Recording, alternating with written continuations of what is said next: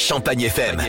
C'est la carte postale. La carte postale du jour nous vient de la Lorraine où de nombreux vacanciers profitent de l'été sur le lac de Madine. À moins de deux heures de Reims, le lac situé à cheval sur les départements de la Meuse et de la Meurthe-et-Moselle regorge d'activités nautiques et terrestres que nous présente Laurent Tizy, le directeur du site. On a beaucoup de parcours en vélo autour du lac qui se fait euh, aisément en deux heures. On a des- la possibilité de faire des balades en bateau sur le lac, utiliser des paddles.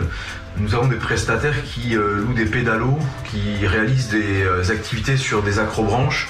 Nous avons un aquapark. Euh, nous disposons également d'un golf euh, qui est reconnu internationalement. Et nous avons également un centre équestre avec un peu plus d'une quarantaine de chevaux.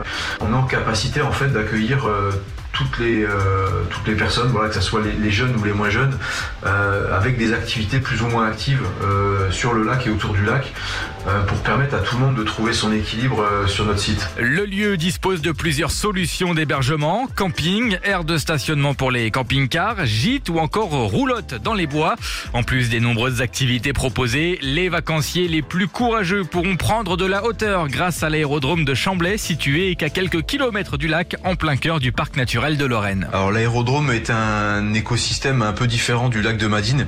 Il regroupe pas mal d'associations, les associations des ailes les euh, l'association du LM de planeurs, euh, et également nous accueillons euh, de façon un peu plus euh, stable cette année les parachutistes. Et c'est une base en fait aérienne où il est possible d'aller faire du planeur, d'aller euh, assister à des manifestations euh, aéronautiques qui se déroulent régulièrement sur la base, parce que l'actualité reste reste assez riche dans le domaine.